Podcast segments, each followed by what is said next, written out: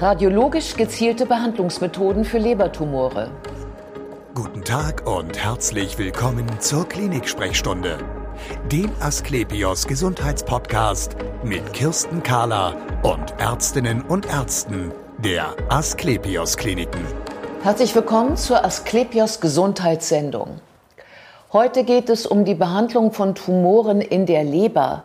Man sagt ja, die sicherste Methode ist stets die Operation.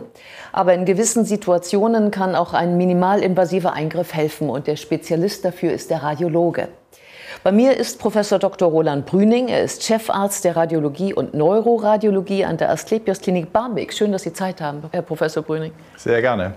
Ähm, bevor wir über die Methoden sprechen, die Ihnen zur Verfügung stehen, in welcher Situation sind Ihre Patienten? Warum in diesem Fall bei Ihnen jetzt keine Operation? Die ähm, Situation ist natürlich nicht immer die gleiche. Ja. Die Situation kann sehr unterschiedlich sein. Es kann schon sein, dass Patienten behandelt sind und den Rat suchen. Ähm, es kann sein, dass die Patienten noch nicht behandelt werden können, zum Beispiel durch eine Operation und den Rat suchen. Ähm, ich werde dann tätig, wenn wir gemeinsam in einem, in einem äh, kollegialen Gespräch zwischen Onkologen, also Internisten, Chirurgen und eben meiner Disziplin zu, zu, dem Ratschluss kommen, dass ich den Patienten vielleicht helfen kann. Also wir überlegen immer im Einzelfall, was ist das beste Verfahren in der Situation, äh, um weiterzuhelfen. Mhm. Genau, das heißt, man hat sich vorher besprochen, ähm, dass der Patient bei Ihnen in diesem Moment jetzt am besten aufgehoben ist, bevor man dann weitere Dinge entscheidet.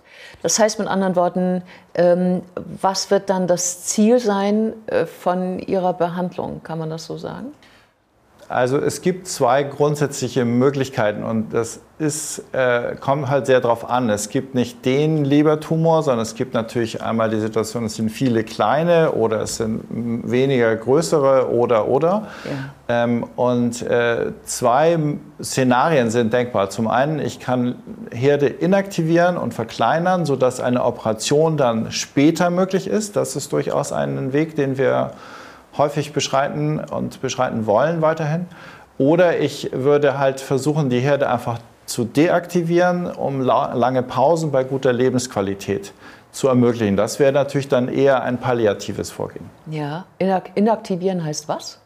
Inaktivieren heißt, dass wir die Tumoren dann ganz gezielt von der Blutversorgung abriegeln oder abschneiden und dass wir ihnen gleichzeitig ein spezielles Medikament geben, um auch die Zellteilung zum Beispiel zu unterbinden. Also das ist ein kombiniertes Verfahren, was dann, weil es sehr gezielt gegeben werden kann, sehr gut wirkt. Ja, also sozusagen ihn von der Zufuhr abschneiden, verhungern lassen, wenn man es mal so martialisch ja. ausdrücken möchte. Mhm.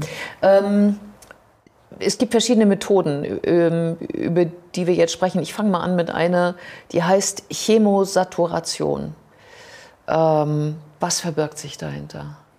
Die Chemosaturation ist ein spezielles Behandlungsverfahren, was ähm, zwei Zugangswege braucht. Das eine ist, wir punktieren in der Leiste mit einem ganz normalen Katheter und sondieren in die Leberarterie, wo wir dann ganz gezielt direkt an den Herd ein spezielles Medikament spritzen.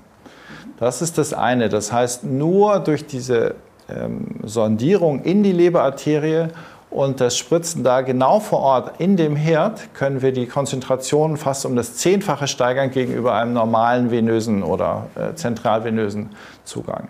Das ist das eine. Das andere ist aber, dass wir einen anderen Katheter noch einbringen in den Körper, der das Blut sammelt nach der Leber und dann durch einen speziellen Absaugmechanismus, durch eine Pumpe, herausnimmt aus dem Körper, über einen Filter das äh, restliche äh, Chemotherapeutikum rausfiltert mhm. und dann den, das gereinigte Blut zurückgibt. Das ist natürlich ein tolles Verfahren, weil das ermöglicht uns nochmal eine deutliche Dosissteigerung. Das heißt, in der Leber haben wir eine sehr hohe wirksame Dosis und durch das Filter bekommt der restliche Körper sehr wenig davon ab. Tolles Verfahren, technisch allerdings sehr aufwendig und äh, gehört, weil wenn man es nicht sauber macht, natürlich auch Komplikationen birgt, ähm, in die Hände des Erfahrenen. Deswegen machen das nur einige wenige Zentren.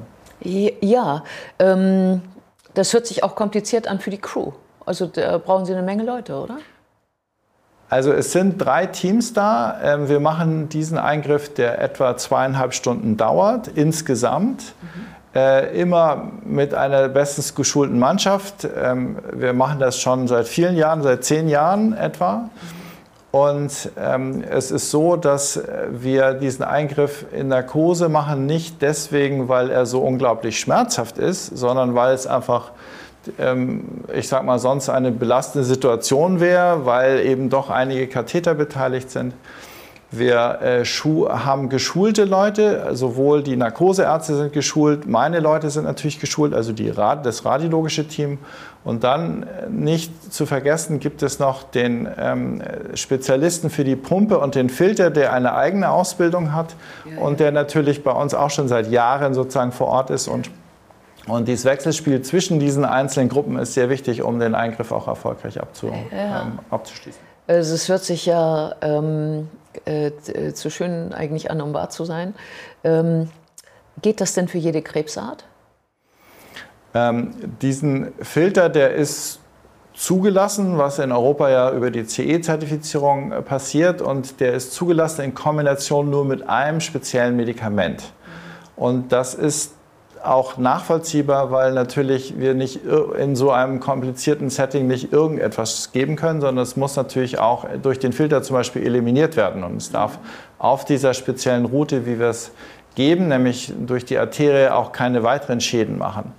Ähm, insofern können wir leider momentan zumindest noch nicht alle Lebertumorarten behandeln, sondern wir haben im Wesentlichen zwei oder drei, wenn man so will, ähm, Krebsarten, die da besonders gut behandelbar mit sind. Und das ist zum einen der Hautkrebs, also das, das schwarze, der schwarze Hautkrebs, das Melanom, speziell aber das Aderhautmelanom, was ein Verwandter ist und was also eine, im Auge? Im, genau, was in der Regel vom Auge ausgeht. Mhm.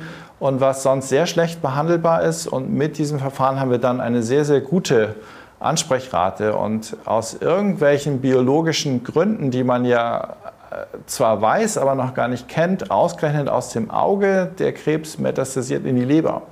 Ja. Und äh, fast, na, oder sagen wir sehr selten woanders hin. Mhm. Sodass dass das definitiv eine Behandlung ist, die wir dann anbieten können und auch sollten, weil das einfach ein sehr gutes Verfahren ist. Und die, ähm, die dritte Art ist lebereigener Krebs, mhm. kann auch äh, schlecht behandelbar sein. Da gibt es verschiedene Untertypen. Und äh, das lohnt auf jeden Fall eine Betrachtung, ob das noch ähm, sinnvoll ist. Ja, genau. Ich kann mir vorstellen, ähm, wenn so viele Kollegen daran beteiligt sind, dann ist das auch nicht, das findet man nicht überall, diese Behandlungsmethode wahrscheinlich, oder? Also es gibt einige Zentren in Deutschland, die erfahren sind. Mit denen sind wir auch im Austausch, weil es natürlich immer wieder technische äh, Aspekte gibt, die man auch austauschen sollte zwischen Kollegen, aber die Zahl der aktiven Zentren kann man an einer Hand abzählen, ja. muss man sagen. Ja. Mhm, gut zu wissen. Ähm, eine weitere Methode habe ich mir notiert, TACE, TACE, Chemoembolisation, also alles drei Begriffe für eine Sache eigentlich. Wo, was steckt dahinter? Das ist natürlich ein technischer Begriff. Ja. Ähm, ich darf mal so sagen, das ist vielleicht der kleine Bruder mhm. von der gerade besprochenen Chemosaturation. Das ist ein deutlich häufiger verwendetes Verfahren und ich will auch kurz erklären, warum. Das den Vorteil von dem Katheter können wir auch da voll nutzen. Wir würden dann wieder über die Leiste eingehen, ähm, würden in die Leber sondieren und würden dann zunutze machen, dass zum Beispiel Lebermetastasen in der Regel arteriell versorgt sind. Mhm und die normalen Leberzellen sich über eine andere Route, die Fortader, also aus dem Bauchraum ernähren. Und das ist natürlich toll, weil wir dann sozusagen äh, mit irgendeinem Medikament, was wir geben würden, überwiegen, nämlich zu 80 bis 90 Prozent die Metastasen ähm, behandeln können, ohne dass wir viele äh, Nebenwirkungen in dem normalen Parenchym haben. Das ist natürlich hervorragend, das nehmen wir uns natürlich, diesen Effekt nehmen wir natürlich gerne wahr. Mhm. Und ähm, die Chemoembolisation kommt mit diesem einen Katheter aus. Das heißt, es ist nicht so ein aufwendiges Verfahren. Es ist mit einer lokalen Betäubung in der Leiste gut behandelbar. Der Eingriff geht auch deutlich schneller. Wir haben zwischen einer halben Stunde und einer Stunde Eingriffszeit mit Aufbau, mit Abbau und äh, ist also ein, ein in der Regel auch sehr gut verträgliches Verfahren. Mhm. Und man kann dieses, wie auch übrigens die Chemosaturation, auch wiederholen, was wir auch häufig anbieten, um einfach Zeit zu gewinnen und diesen Tumor langsam, aber sukzessive dann zu deaktivieren zum Beispiel. Mhm. Das heißt also auch, ähm, man gibt äh, Zytostatika ähm, direkt in die Leber? Ist das, der, ist das die Sache oder? Ähm, die, die Chemoemulsation ist ja eigentlich ein Doppelwort. Die, dieser technische Begriff für das, was wir gerade besprechen, das hat einmal die Chemotherapie sozusagen mhm. drin das, äh, und die Emulsation. Und man muss sich das so vorstellen, das sind kleine Kügelchen, die so etwa ein Zehntel Millimeter haben, manchmal ein bisschen größer, das kann man sich aussuchen. Und an diesen Kügelchen werden äh, in der Apotheke vorab schon die kleinen ähm, Chemotherapeutika gebunden. Die sind sozusagen so kleine Raumschiffe, die dann eben mit dem Blutstrom eingeschwemmt werden. Und die haben eine spezielle Eigenschaft, dass sie eben in den Tumorgefäßen hängen bleiben und da dann über eine Zeit von 24 Stunden, 48 Stunden dieses Therapeutikum abgeben, damit die Wirkung da maximiert wird. Das funktioniert wirklich gut und äh, damit können wir eine ganze Reihe auch wieder lebereigener Tumoren zum Beispiel, aber auch einige Metastasen sehr gut behandeln. Und das, das ist sozusagen die zweite Variante, die wir regelmäßig, jede Woche mehrfach durchführen. Okay. Dann gibt es ja noch eine dritte Variante, die heißt Mikrowellenablation die funktioniert ein bisschen anders, oder? Eine Mikrowellenablation ist tatsächlich technisch ein bisschen anders. Das kann man entweder Ultraschall gesteuert, was wir machen, CT gesteuert, ähm, durchführen. Also auch hier, wie bei den eben genannten Verfahren, brauchen wir natürlich eine Steuerung. Wo, wo sind wir überhaupt? Mhm. Hier ist es so, dass wir keinen Katheter über die Leiste nehmen, sondern wir würden unter lokaler Betäubung eine eine Nadel einführen, meistens zwischen den Rippen irgendwo, wo es, wo es keinen Schaden macht und dann direkt bildgesteuert auf den Tumor zugehen. Mhm. Das kann man, weil man da wirklich den einzelnen Tumor buchstäblich anpiekst und, und durchbohrt mit, mit der Sonde, äh, nur dann machen, wenn es eben weniger als drei, vier Tumoren sind. Das macht keinen Sinn, dass, dass man das bei sehr vielen Herden macht, weil das einfach zu aufwendig und zu riskant dann wäre. Aber die, die große Stärke von der Mikrowellenablation ist einfach, dass wir eine sehr, sehr hohe lokale Kontrolle haben.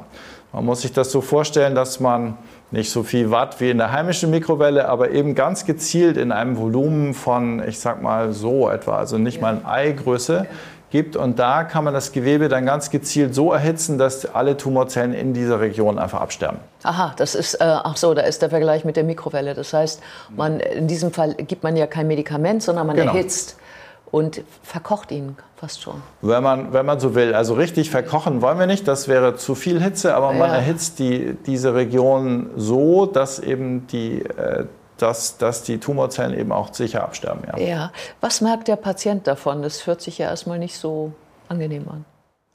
Wir machen, wenn es droht, unangenehm zu sein, auch diesen Eingriff in Narkose. Aha, das heißt, es muss noch nicht mal unangenehm sein. Nein, wir, wir wollen gar nicht unangenehme Eingriffe machen. Wir wollen ja helfen und nicht schaden. Ähm, wir wollen deswegen eine ähm, machen vorher deswegen eine Abwägung. Äh, ist es ein riskanter Eingriff in Sachen Schmerz, Unwohlsein? Äh, wenn das so droht, äh, dann machen wir ein, eine entsprechende Narkosebegleitung oder richtig Narkose. Ähm, es gibt aber auch Möglichkeiten, dass man es wirklich ohne Schmerz lokal macht. Zum Beispiel, wenn der Herd mitten in der Leber ist, dann spürt man das einfach nicht und dann kann es auch weitgehend nebenwirkungsfrei sein. Das ist im Einzelfall zu prüfen und natürlich auch vorher zu besprechen, selbstverständlich. Ja. Vielen Dank für das interessante Gespräch. Sehr gerne.